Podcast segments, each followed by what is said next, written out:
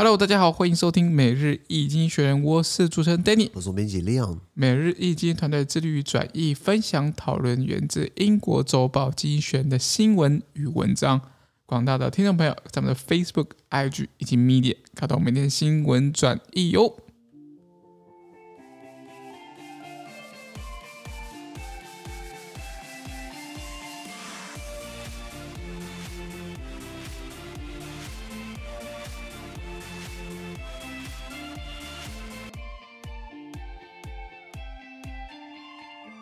今天我们来看到从经济学人写出来的新闻，我们看到是十月十三号礼拜三的新闻，而这些新闻呢，传存在每日经济学的 Facebook、IG 及 Medium 第六百二十六 po 里边哦。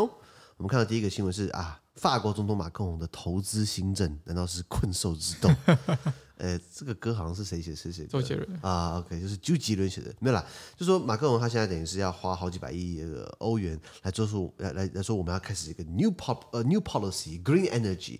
那早就该喊了，不是吗？因为快选举，你知道吗？政治人物在选举的时候，通常都会开始在大傻逼，是在狂撒钱嘛。对，把我们当大傻逼，也撒的是我们的钱，你知道吗？是的，因为是这样子啊。Emmanuel Macron, France president, unveiled a 30 billion euro, that's 35 billion US dollar investment plan to help decarbonize the country's economy and boost innovation and research in key areas. Mr. Macron said that France will build a low carbon aeroplane, a small modular reactor, and two factories to produce green hydrogen. What the hell is this? Green hydrogen. Anyway, opposition politicians uh, dismiss it as an election uh, gimmick. The president is up for re-election in six months. OK，好，这法国总统马克宏呢，他公布了一项三百亿欧元，就是差不多三百五十亿美元的投资计划呢，来帮助法国经济啊、呃、去碳，就是逐步减少碳排放，那并促进关键领域的创新跟研究。那马克宏他表示，法国将建造一个低碳排的飞机。啊，才一架而已哦。好，然后一座小型的模组化反应炉啊，才一个。然后还有两座工厂来生产绿能氢气。我刚刚不是傻了一下吗？什么？我刚看到 green hydrogen，我说什么是 green hydrogen？green 我知道了，呃，hydrogen 这两个东西是可以放在一起，是可以。I don't know。有没有朋友知道告诉我们什么是绿能氢气啊？是，所以你的三百亿欧元就要花一架飞机、一个模组跟两个工厂，哇，这样还蛮贵的。那反对派政治人物呢，认为这是一个选举噱头，我觉得也是。嗯、那呃，马克龙将在六个月后呢竞选连任，这样子。是是是。好，法国总统是五年选举一次，然后呃公民直选，然后连选得连任一次，所以最多你可以做十年。哎、啊，以前戴高乐时期呢一一任是七年，可以连任一次。然后这样加起来就变十四年，是的，其实够久嘛，超久。那、啊、所以后来呃改了之后呢，就是就是呃一样，一九六五年以来公民直选，然后五年一次连选得连任。然后下一次投票呢是在二零二二年明年的四月十号，哦、礼拜天，通常都是礼拜天啦，这样子。然后有要要要办选举。那马克龙大家不要忘记哦，他那时候出来的时候，基本上他是他是并没有党派的那个立场。他他以前是在上一个总统就是风骚欧龙的，他在欧兰德的社会党底下，可能是欧兰欧兰德的这个幕僚，或是某个部会的部长。可是他后来出来的时候，他并没有加入社会党，哦、他没他没有挂社会党。嗯、然后他右打这个右右派，左打社会党，他自己创出一个路线，然后他自己说后来创个党叫做 La République En Marche。呃，共和国前进，啊，不过选得很惨，他们在地方选举就是怕一面倒，你知道吗？马克龙任内爆出这个黄衫军革命嘛，对，对，本来是能源的问题，后来爆发成一系列对社会不公啊，呃，这个体制呃太过精英主义啊，法国的动乱不是法国的抗议，到时候一定会东扯西扯，扯到后面一大堆东西。对，就会就就会把所有亿都丢进来，然后然后就开始上街游行抗议啊，就本来是一个 problem，会变成很多很多 problems 复数，你知道吗？然后都搞不定，还是搞不定。比如说马克龙他想要把法国的这个阿雷，把这个这个劳工退休劳保金的这个制度把它总结在一起。你知道台湾就是有什么军工教保嘛，然后农保、农保啊、劳劳保啊，还有还有哪些？或是呃呃高等私校高等教育人员的保，我知道。嗯嗯。好了，那我们应该不超过十个吧？可能不超过十个。好，算算算算十五个过不过分？可以的吗？法国一共有四几个不同制度的劳工保险制度，他们连火车开火车的列车长自己都自己都有套自己的制度。我靠，那那那那那制度其实蛮多的嘛？那是不是要整合在一起比较好？对不对？相对起来是，不管是公平性啊，还是钱的利用，对不对？结果他们就一起他大家一起抗议。然后呃，医医医护人员自己有一套保险，好像护士自己就有一套，看护自己就有一套。那你要不要各行各业八大行业每个都搞一套算了？你知道吗？哦，那好多套啊！所以他想要把它整合在一起嘛，然后再加上能源危机，能源的价格往上飙，然后然后就是爆发黄巾军革命嘛，然后算是算是蛮暴力的，很多很多这样的一个动乱。那奇怪，那时候马英九是在台湾邮电双涨，我们台湾人算蛮客气的嘛，我们超乖的、啊，我们超乖就啊涨了哦，好吧，那就回不去了、啊，然后媒体骂一骂，百姓骂一骂，对不对？呢，还不是让他去当总统？是啊，是啊，是啊，是啊，所以还我们还是蛮温良恭俭让的嘛。那所以马克龙他现在呃呃想要花三百亿欧元，因为他知道他地方上马克龙他在法国国内声望很低，可是也不能说多低啊，反正就是没那么好。呃，可是他在国际声望或是在欧盟的层面上面算是蛮高的。梅克尔快退了，梅克尔的那个 那个位置谁要来补？马克龙是摆明就是阿林贝可以，你知道吗？就就记得去年黎巴嫩发生大爆炸，是，然后马克龙他第一个飞到黎巴嫩去慰问灾民。我说你是法国总统还是黎巴嫩总统啊？然后他还去了两次，你知道吗？就是就是，他他等于是想想争取国际声量，所以以后他可能可以在欧盟当官，不然联合国秘书长他应该想争取一下。对，也许。那他现在想要。拼连任嘛，因为继任者不连任看起来也很奇怪，非常奇怪。我觉得少数像方刷欧龙的，他的上一任叫欧兰德，欧兰德摆明我不想连任了，那其实就是说 对自己没有信心嘛。好，那马克龙他想要竞选连任，会不会上那么一回事啦？他就说我要花三砸三百亿欧元来做绿能，然后很多人说这个叫政策大。政策买票，政策傻逼，是因为很多人在可能是能源公司，可能新创公司，可能发展绿能，对不对？刚好需要钱来创新，哎，是不是可以拿到呃这样的一笔钱？是的，马克我最近还亲自去踢足球，参加参加慈善球赛，哎，总统不好当哎，你白天还不够忙，那，你晚上还要参加球赛，不是吗？总统好像还真。真的没有所谓的休假呢。然后我之前问过法国人，你们选总统就是就是他一直在骂，他一直在骂这个法国总统马克龙。我说你们干嘛一直就是批评他？他人家才刚很年轻嘛，才刚做啊。他说我们选总统是拿来骂，你不知道 吗？哦，那那那哦，很硬哦。像这像这番操作，我也不太熟悉啊。是的，他目前哪来竞争对手？比如说社会党。呃的这个现在巴黎市长叫做安妮·达尔戈，安妮·达尔戈，by the way，他是法，他是西班牙移民。安妮·达尔戈，他是社会党巴黎市长，他也要表明要参选。还有右派，还有这个 Marine Le Pen，勒庞女士，她老娘选了好多次，她还是要继续选。当然，现在就法国，我记得好像又，我因为我那天在听那个 Radio France，就是 Radio France 法国电台，我听到他们好像有一个。就是比勒庞还要右派的，我说有没有搞错啊，勒庞已经很右派了，已经极右派了，出现一个极极极极右派想要来挑战勒庞，我说卖孬了。那那这个极极极极右派，他是一位男性，忘记他名字了，对不起。那那他就是也也是说他自己要参选，嗯，结果他既然这这这个男的，我应我应该忘记他名字了，他他这个极极极右派，他把马克龙马他把那个勒庞的民调往下拉，他他挤上去。勒庞已经演了一辈子右派了，就马上被一个一一个人窜出来。哎呀，多心酸啊！那那所以，不过我们我们聊过法国总统选举制度呢，是两轮投票制。是，所以第一轮如果所有人都可以选，没有人过半的话，到第二轮去这样子。那现在担心的是，哇，可能马克龙第一轮都没办法到第二轮去了。如果他、哎、如果他变成第一轮的第三票的话，第三名的话，那就就没有他的份了，你知道吗？就回家睡觉。不过法国总统已经好一任，已经好一段时间下来都没有。竞选连任成功了，哦、沙科技、欧兰德，那、嗯、我们来看看马克龙会不会连任成功？是的，我赌应该是有困难的。哇，我们看下一则新闻。下一个我们看到的是中国的恒大集团，难道真的是大到不能倒吗？因为是这样子啊，Evergrande，a dazzling in-depth Chinese property developer, blew past three new deadlines for interest payments. The company had missed its first such payment at the end of September, starting the clock on the 30-day grace period till default. Yields on China's commercial paper have leaped to their highest levels since uh 2009 2009这样子。OK，他说负债累累的中国房地产开发商恒大集团呢，他预期了三个 新的支付利息期限，什么意思？已经帮你延期了，结果你还你还你还还不出来，还不出来。那还款期限呢？这个被是三十天，呃，就是宽宽限期还有三十天，可是呢？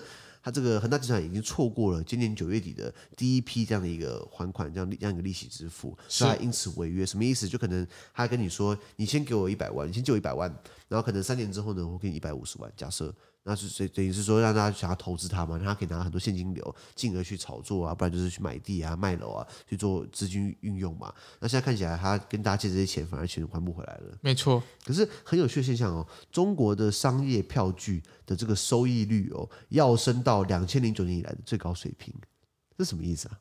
哦，就是大家应该是说，它的风险变高了吧？你就是就是就是就是说，呃，中国，你你今天投资任何商业票据啊，不管是股票、期货啊，还是公司债券，whatever，它的收益率呢，目前一直往上飙。对，我在猜是不是这个热钱变多了？对对对对对，也就是说，呃，想我觉得想表达意思就是说，像景气复苏嘛，虽然中国的这个采购经理人指数，虽然它经济成长开始往下掉了，开始不像每天以前像那么过年一样，可是呃热钱很多，大家不会那么乖把钱放在。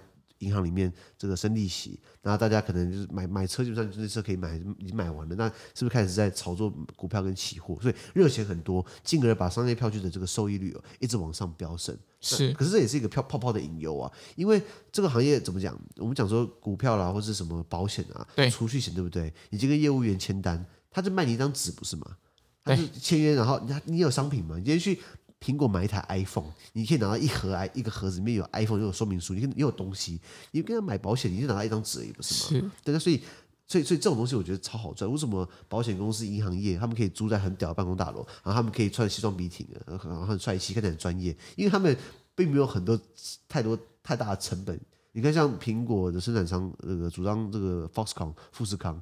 呃，这个红海对不对？他们这个厂房很大，那个机械设备啊，生产你不可能今天卖西装，你不可能用西装做出来讲一个 iPhone 嘛？不行，一样的机器嘛。所以为什么他们说有些行业像律师啊，律师对不起，我我应该算是应该算是另外一个部门。我讲说这个、呃、保险、银行、金融投资，为什么可以光鲜亮丽的？因为他们的钱都花在。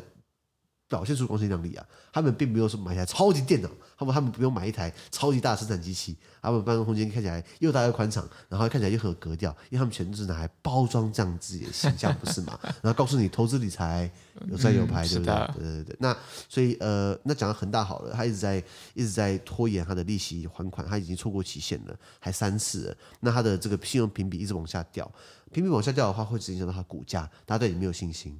那中国政府我记得上礼拜的时候呢，有有帮忙把恒大底下的一个子公司把它拍卖出去，把它卖给其他公司。那可是这是杯水车薪，为什么？因为恒大的隐藏债务或者它的台面上债务呢，有高达我记得是三千亿美元。三千亿美元哦，那那个公司卖掉好像卖了好像呃一点五亿美元，差太多了吧？杯水车薪。可是那话又拉回来，中国政府要把它救嘛？因为我我我我们之前聊过说，如果政府救，如果政府中国政府救，对不对？等于是给其他行业一个机会，就是说啊，因为我烂掉会有人救我，那我就乱搞就好了。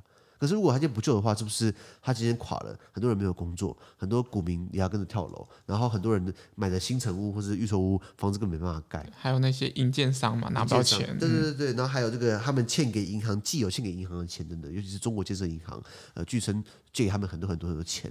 那那这样子是骨牌效应嘛？那如果这些败康之后呢？那大家对于党的权威，大家对于国家有没有在支持，有没有共荣？对不对？有问号，大问号。所以到底要不要救呢？让我们继续看下去。下去好，那我们看下一则新闻。看到我们，看到是英国劳动力市场哦，这个是叫周多生少，这就是说，哎，这个饭碗很多，只是吃的人不多。是的，一般不是生多粥少吗？对啊，今天是粥多生少，因为是这样子啊。Job vacancies, job vacancies in Britain reached a 20-year high at 1.1 million between July and September, the Office for National Statistics said. There are now more openings than unemployed people. Retail saw the largest increase and hospitality has the most vacancies. The, un- the unemployment rate was 4.5% compared to 4% for the three months before the pandemic started in March 2020. OK，他说，英国国家统计局就类似我们的主计总处吧，他们说。 从今年的七月到九月期间呢，英国的职位空缺达到了一百一十万个。英国也才六千多万人口，也就是说，这个比例算蛮高的嘛。那创下了二十年来的新高。那如今的这个待补职缺呢，比失业人数还要多。零售业的增增幅最大，而饭店业的空缺率最高。那失业率目前是四点五趴，这个这个跟二零二零年三月疫情大流行开始前的三个月的这个失业率是四趴。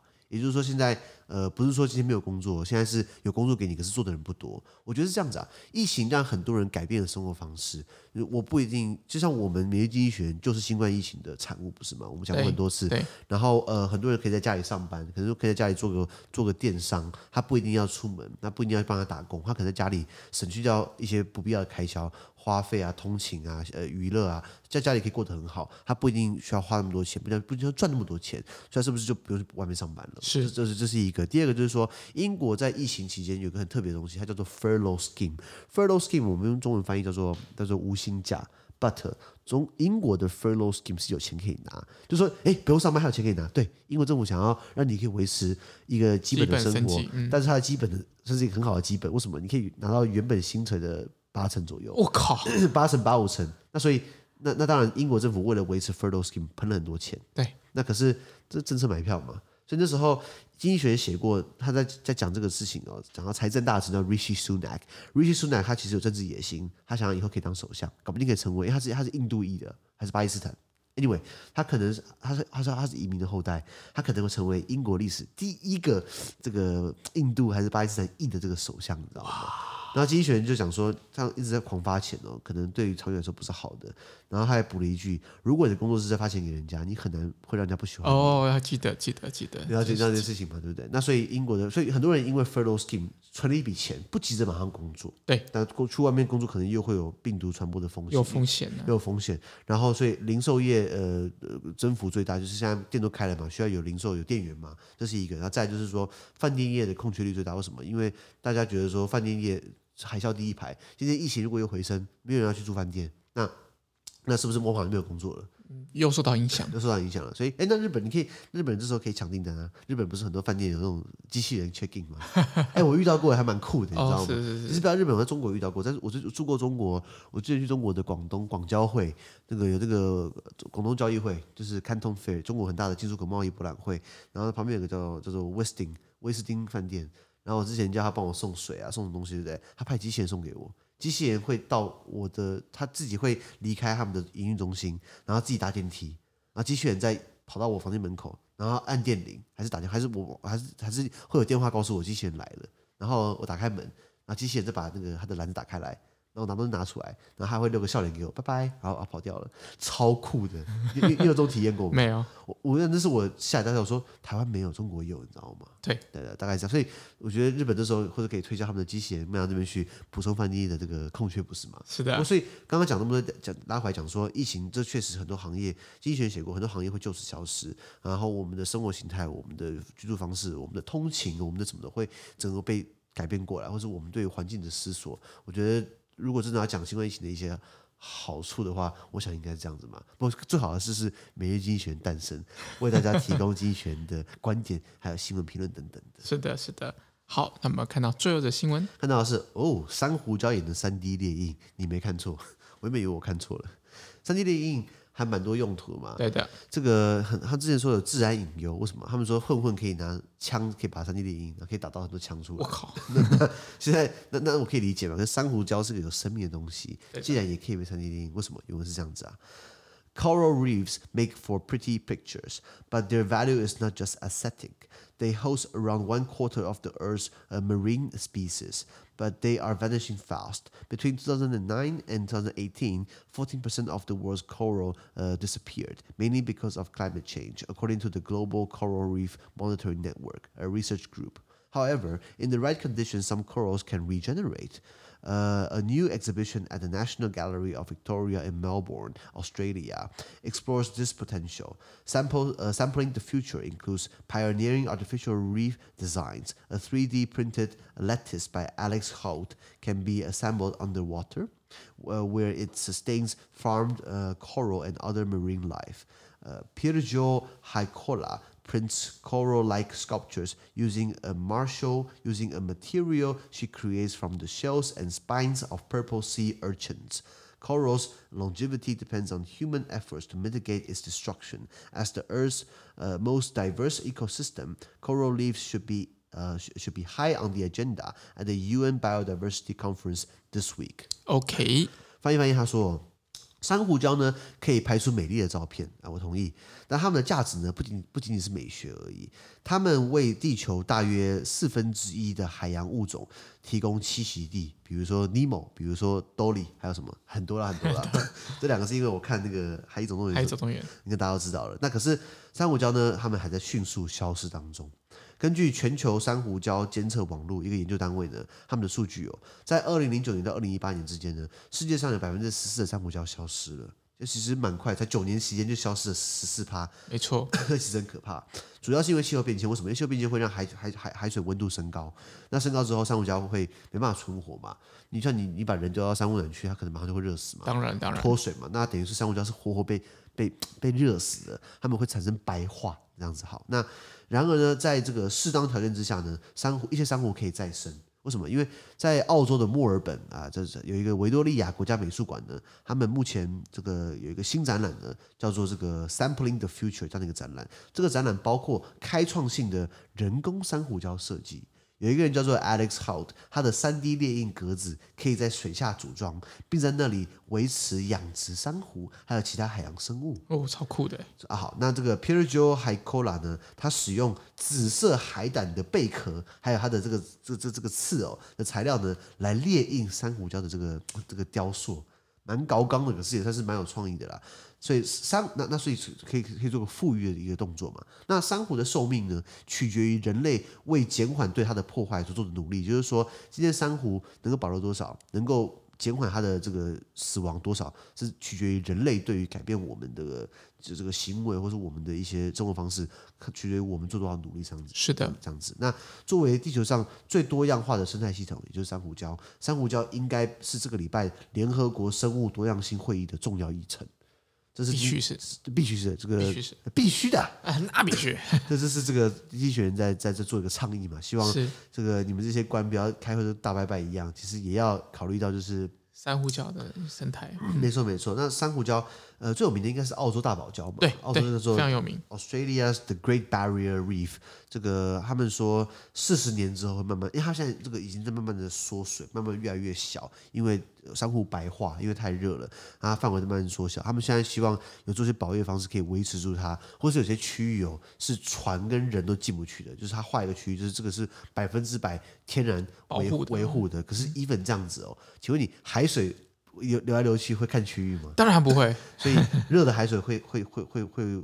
传过来，等于是也是慢慢破坏掉，所以澳是的澳洲最紧张是因为这不不仅是人类遗产，这也是他们观光财，非常重要观光财。你说海浪的这个潜水的啊，然后还有什么冲浪的、啊，还是保育类的、啊，呃呃保育界人士啊，大家都去那边嘛，那人会来会带来消费嘛，对不对？那那如果今天人不来之后，那边变成一片死海，那请问你，那你靠这个赚钱吗？也也不行，没办法。没错，所以澳洲也很紧张。那刚刚讲到珊瑚礁，呃。诶，我看到更高的数字哦，他是说大概有百分之二十五的全球的海洋物种是需要靠它来生长的，就是说它本来是上面可以吃吃珊瑚的生菌啊，或者躲在里面啊躲鲨鱼啊，我看总督总督还有总督也是这样演的，是的。那那所以珊瑚礁它是它的它的很多多样性是是是是是不可呃，就像陆地上。要蜜蜂，蜜蜂会传递花粉，那我们才会欣欣向荣。爱因斯坦说过，当蜜蜂开始莫名其妙消失，人类就快灭亡了，对不对？对，因为物种要要要要飘来飘去，需要靠蜜蜂这样子啊。那所以珊瑚礁就很像是海底的蜜蜂，维持这样的一个生态，维持这样的一个一个运作。如果他们开始慢慢消退，如果我们人类又不在乎，其实蛮危险的。那除了这个这个文章里面新闻里面提到的这个。全球呃珊瑚礁监测网络呢，我还知道在夏威夷，美国夏威夷有一个研究机构，他们专门在做珊瑚的呃超前部署保育，什么意思？他们可以收集珊瑚的精子，然后呢把它冰冻起来，嗯、然后在万一它灭绝之后呢，他们在实验室里面培养，它可以复育，复育，然后再把它送到大海里去。然后他们说，这个珊瑚的精子的。排卵之后，你把它收集在一起，因为他们好像一年之内只有一定的时间会排卵，就是你要抓紧那个时间。它排之后，你把它精子收集起来，然后它把它冰冻，那个方式跟人的一模一样。哦吼，很有趣哦，很酷，很酷。那所以等于是已经有人开始在做这样的这样的一个富裕。然后现在我们看到这个新闻讲到说，三 D 猎鹰的方式把珊瑚礁把它重新给种到海里面去，这个我觉得蛮意外的。嗯，那三 D 猎鹰这个技术，现在大家听过吗？它是一九八四年一个美国人呢，他开始在做以前列印呃印那呃列印机啊，印表机应该很多嘛。有个人说，哎，为什么我们都是印平面的，把它印上纸上？为什么我们不能把东西立体的？copy 的把它立体给弄过来，所以他就这样叫这样的一个最早技术，一九八一九八四年开始，也是美国这样呃开第一枪。那三 D 列印很多几个方式，像我之前有个朋友，他们家是做三 D 电影，然后他告诉我比较多叫做热熔堆叠，就是一层一层这样盖盖盖盖盖，然后往上建构起来，从下往上，不然就是光固化。我说什么叫光固化？就是有一个那种很像那种紫色的灯，然后再把它。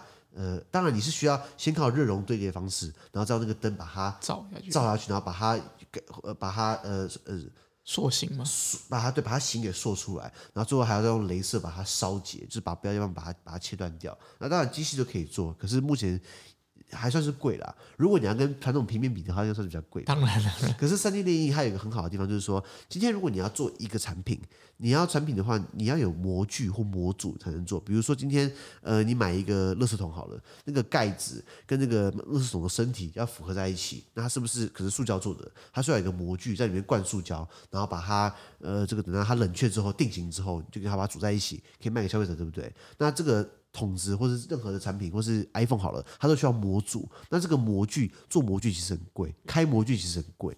那我我讲个例子，我之前公司在开发一个套组，一个指甲刀啊，还有这个呃这个棉花棒啊，还是这剪指甲的这个小剪刀，这一个套组哦，那个套组的那个外壳，光是外壳的开模的模具哦，就要花台币十二万。嗯，在中国，在中国是，所以很贵嘛，所以非常贵。如果你要一天到晚，哎，不然我们来尝试一下这个产品，结果我们花十二万打一个模组，发现卖的不好，那你你这四大变了，你知道吗？是的，这个时候我们就用三 D 电影的方式来呈现这样的一个产品，会不会卖？你知道吗？就是可以小规模打样，没错，小规模打样，那三 D 电影的话，可能只要花三四千块。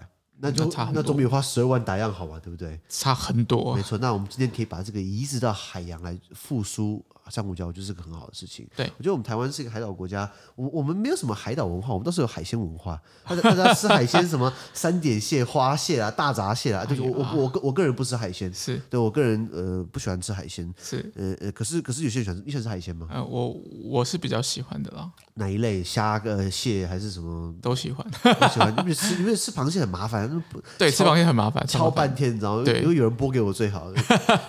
我我我要一直提供，我要提供，我们应该更了要更加了解海洋。确实，比如说台湾海峡的台湾岛的右边那边，再往东边走，你会到马里亚纳海沟。这是世界上最深最深的海沟之一。对，然后哪里有暗流啊？哪里会有鲨鱼啊？然后哪里是浅滩、暗滩啊？什么是涡流啊？我们都要知道一下。我或是你要怎么看风向？你要你要怎么看海象？嗯，我我们身为一个海岛，我们应该要更了解海洋，对不对？对，我们应该要达到自己所谓就是这个海洋文化了。其实我们海洋文化一直没有。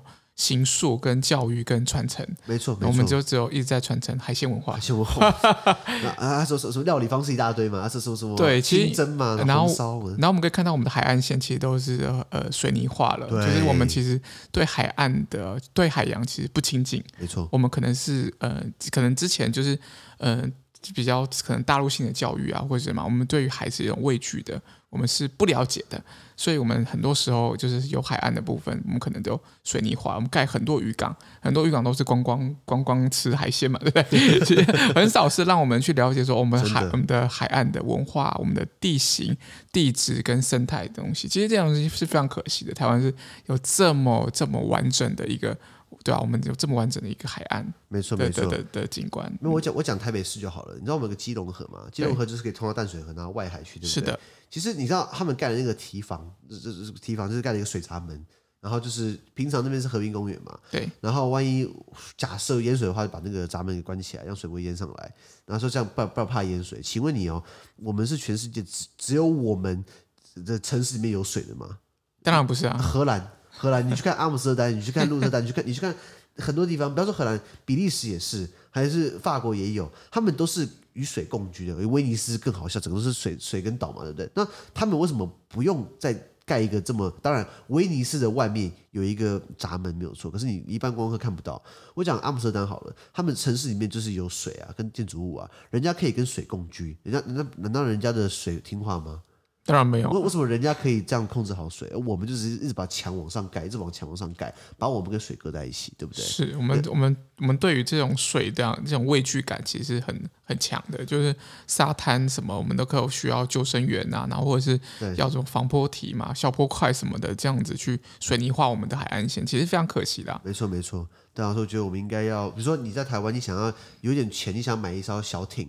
然后你要把它停泊在哪里？根本就没地方可以停泊，基本上没有。对，很难的，很难有。像然后再来就是你要一堆证照、执照弄弄下来，那等于是我们政府不让我们亲近海洋，你知道吗？其实是有系统的不让我们亲近海洋。对啊，其实这很当然是国民党以前怕 怕怕老百姓告密嘛，然后跑去中国当匪谍嘛。现在没有这个问题了，我觉得我们应该更应该开放，你知道吗？我们应该有更多海洋文化的意识或教育在我们每一个。小孩子当中，或者是每个国民当中，我觉得这件事情是非常重要的。而且，而且越来越多人关心海洋，会会可以出海，可以碰到水，对不对？会越来越多人关心海洋的富裕。我们现在在，我们现在做，哦、我们现在最多只能净滩。嗯我们我们现在只能净滩，就是捡垃圾。我知道，那问题是，如果我今天可以到海上去的话，我可以看看海底有什么东西。海底乐是大家不要忽视了，对不对？对，其实是非常非常大的一块哦。没错没错。好，那我们今天的 podcast 就到这边，我们明天有其他新闻呈现给各位。那对今天新闻任何想法或想我们讨论的话，都会在评论区留言哦。还有啊，自媒体非常难经营啊，我们的热忱来自更多人的支持以及鼓励，请大家拜托给我们五个星的评分，或将我们推荐给更多亲朋好友哦。资讯都会提供在每日一经元的 Facebook 粉专，也大家持续关注我们的 Podcast、Facebook、IG、YouTube 跟 Media。感谢收听，我们明天见，拜拜。拜拜。